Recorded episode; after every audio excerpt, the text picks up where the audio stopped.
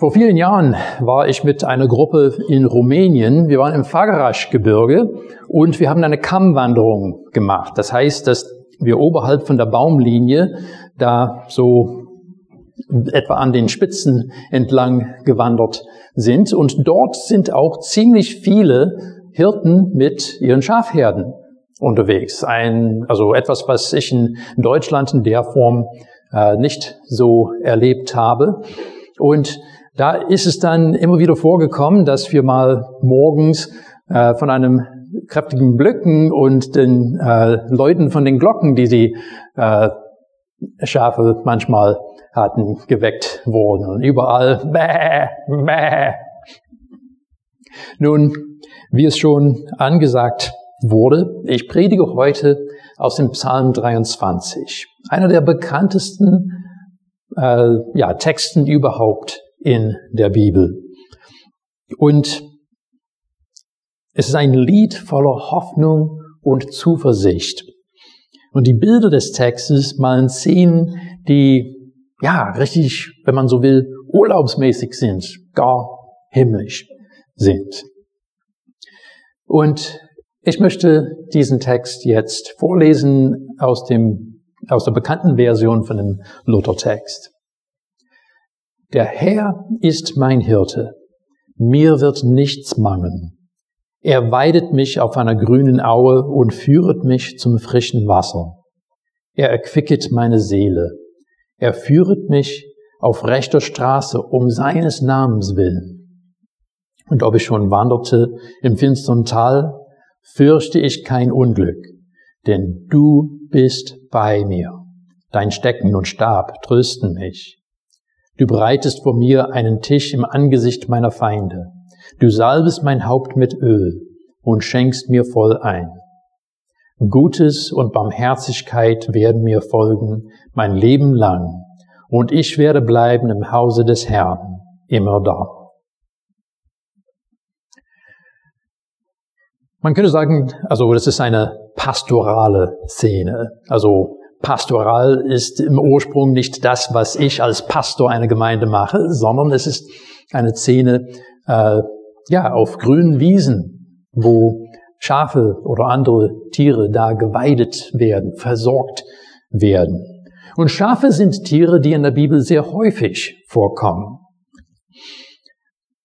Der Schreiber dieses Psalms, der König David, war selber Schafhirte gewesen, wie viele andere bekannte Persönlichkeiten aus der Bibel. Abraham, Jakob, Mose. Aber warum hat David eigentlich das Bild eines Schafes und eines Hirten gebraucht? Und warum kommen diese Bilder, gerade die Schafe, so häufig in der Bibel vor? Es gibt einen christlichen Humoristen namens Adrian Plass, der also ganz viele Bücher geschrieben hat. Und er hat etwas gerade zu dieser Frage mit den Schafen geschrieben.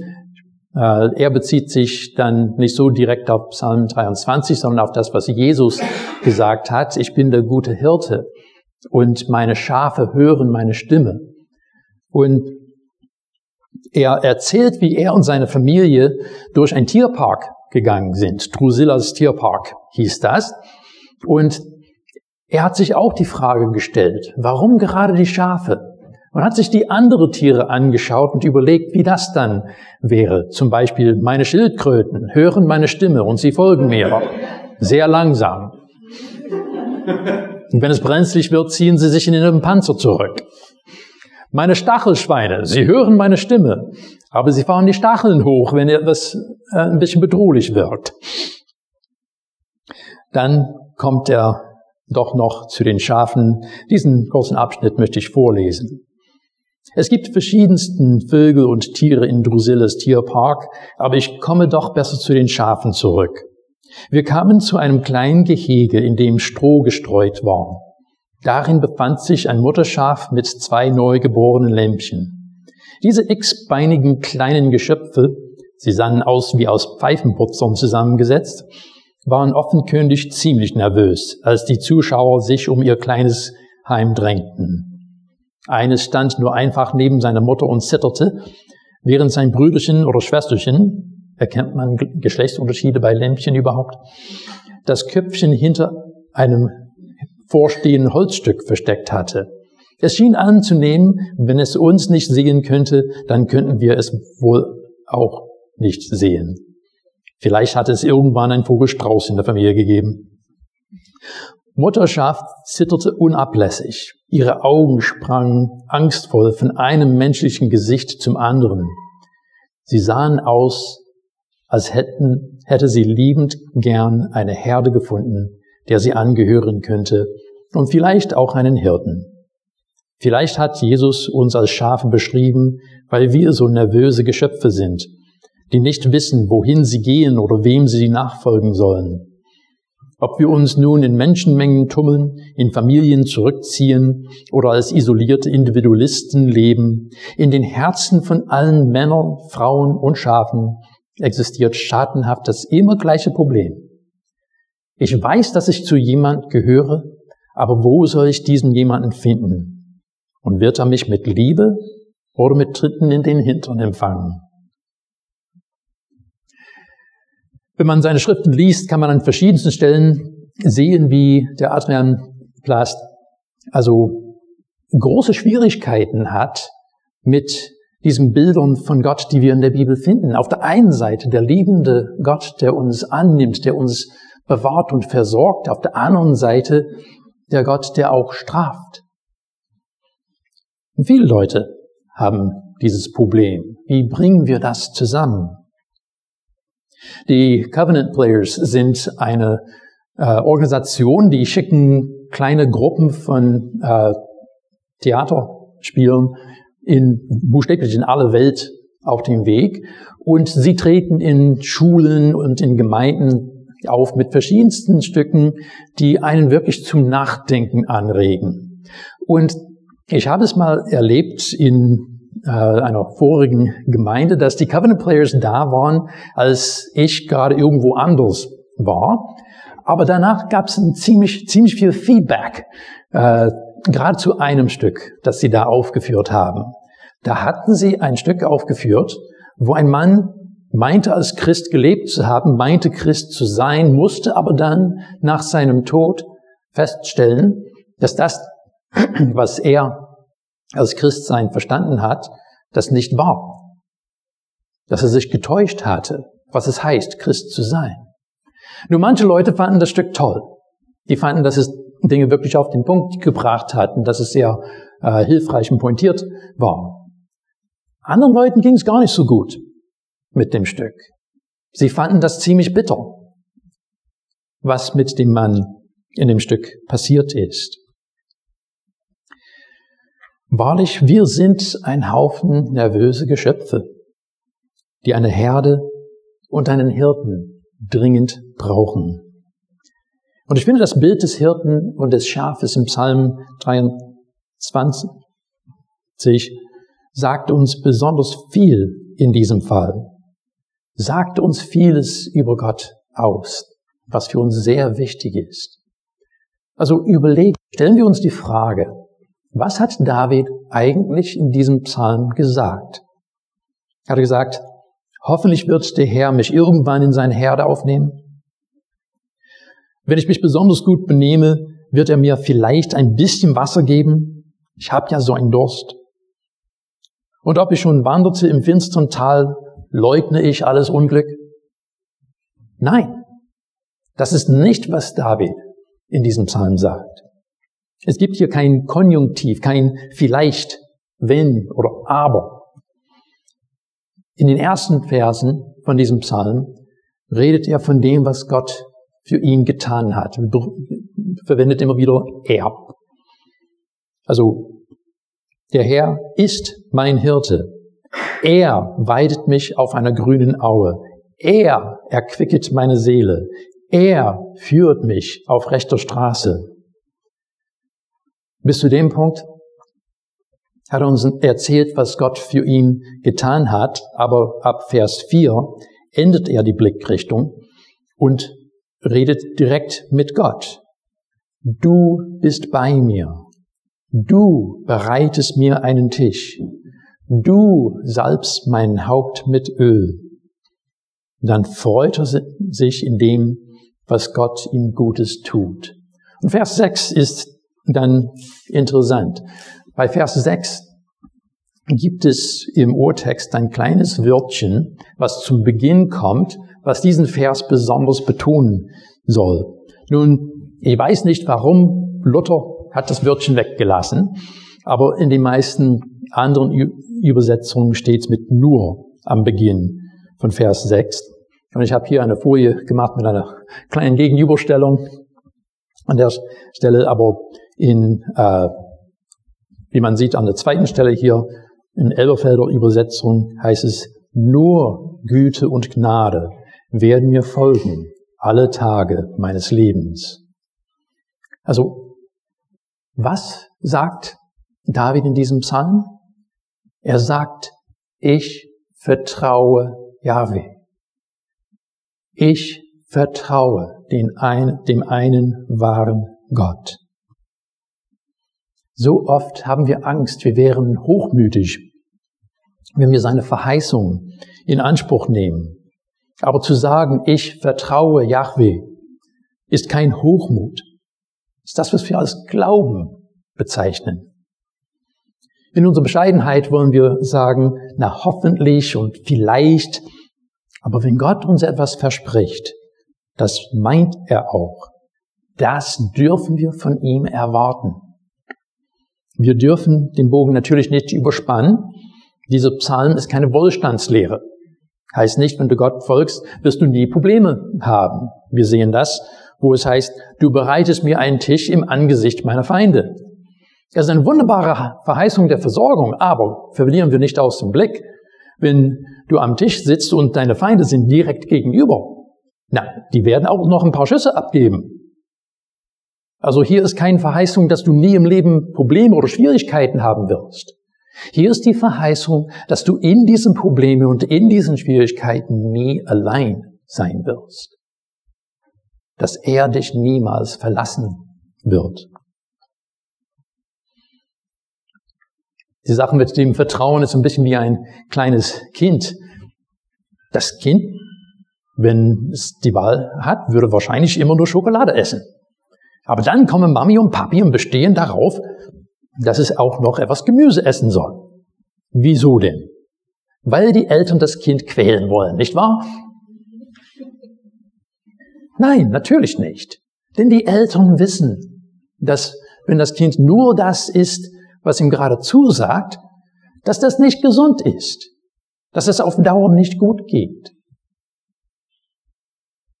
Und es ist nicht umsonst, dass Jesus auch gesagt hat, ihr müsst wie die Kinder werden, wenn ihr in das Reich Gottes kommen wollt.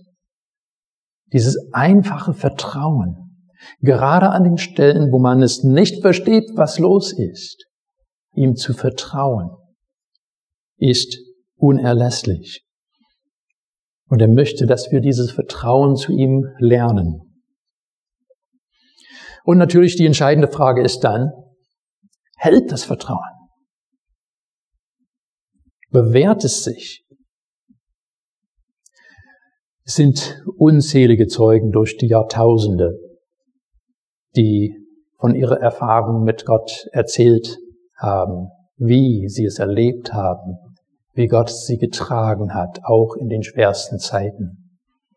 Ich könnte vieles aus meinem eigenen Leben erzählen und ich weiß, dass es viele hier sind, die unwahrscheinlich viel mit Gott erlebt haben, wie er sie in schweren Zeiten, wie er euch in schweren Zeiten getragen hat. Es ist nicht Lug Trug, es ist nicht Einbildung. Es ist das wahre Leben. An dieser Stelle möchte ich aber von einem Mann erzählen. Er war in der Gemeinde Mühlhausen, als ich da vor huh, langer Zeit dahin, als Pastor dahin gekommen bin. Er war zu der Zeit schon hoch betagt. Walter Thormann hieß er. Und Walter, äh, ja, wie gesagt, war hoch betagt und äh, er ist an, also in seiner Wohnung hingefallen und hat das, sich das Bein gebrochen. Und Nie eine einfache Sache bei einem älteren Menschen, aber bei ihm war es zusätzlich kompliziert, dass die Ärzte zuerst sich nicht getraut haben, ihn unter Narkose zu operieren, weil sie eigentlich das Bein richten und äh, nageln und so weiter hätten machen müssen. Aber sie trauten sich nicht, das mit ihm zu machen, weil sein Herz schwach war. Und sorgen, ob er diese Narkose verkraften könnte.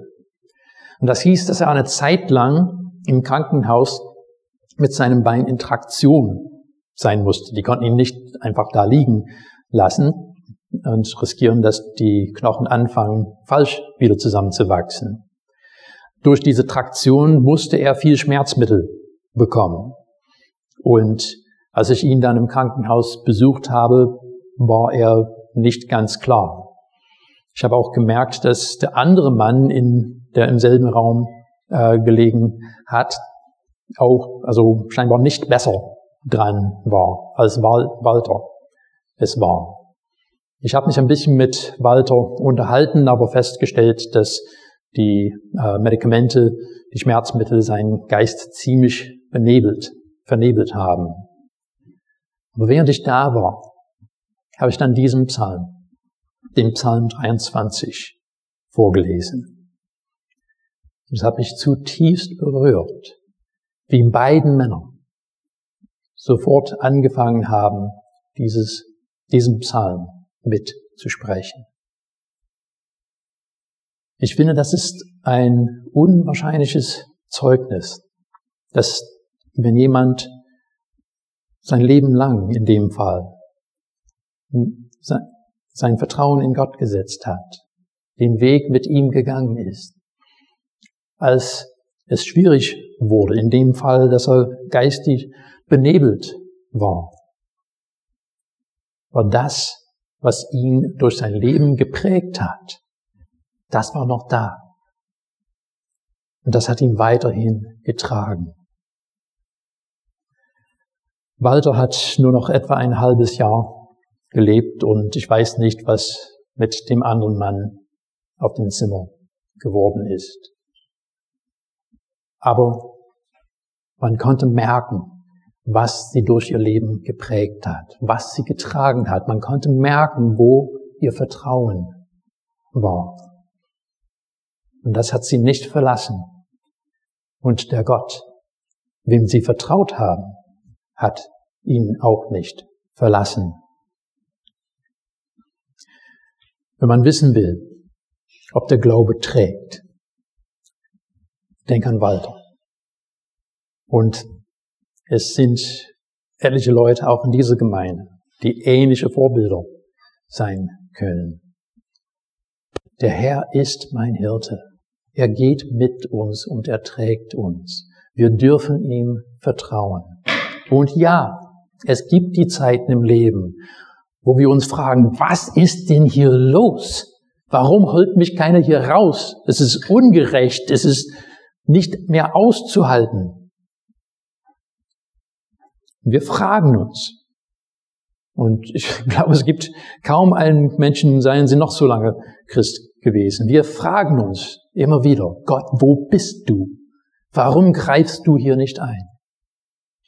Es gibt vieles im Leben, was wir nicht verstehen.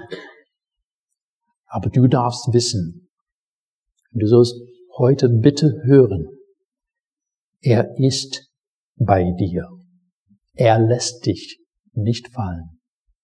Du darfst ihm vertrauen, denn er hält sein Wort und seine Verheißung ist eine, die uns von nichts in dieser Welt genommen werden kann, durch nichts in dieser Welt zunichte gemacht werden kann, nicht mal durch den eigenen Tod. Kommt, atmet auf. Ihr sollt leben.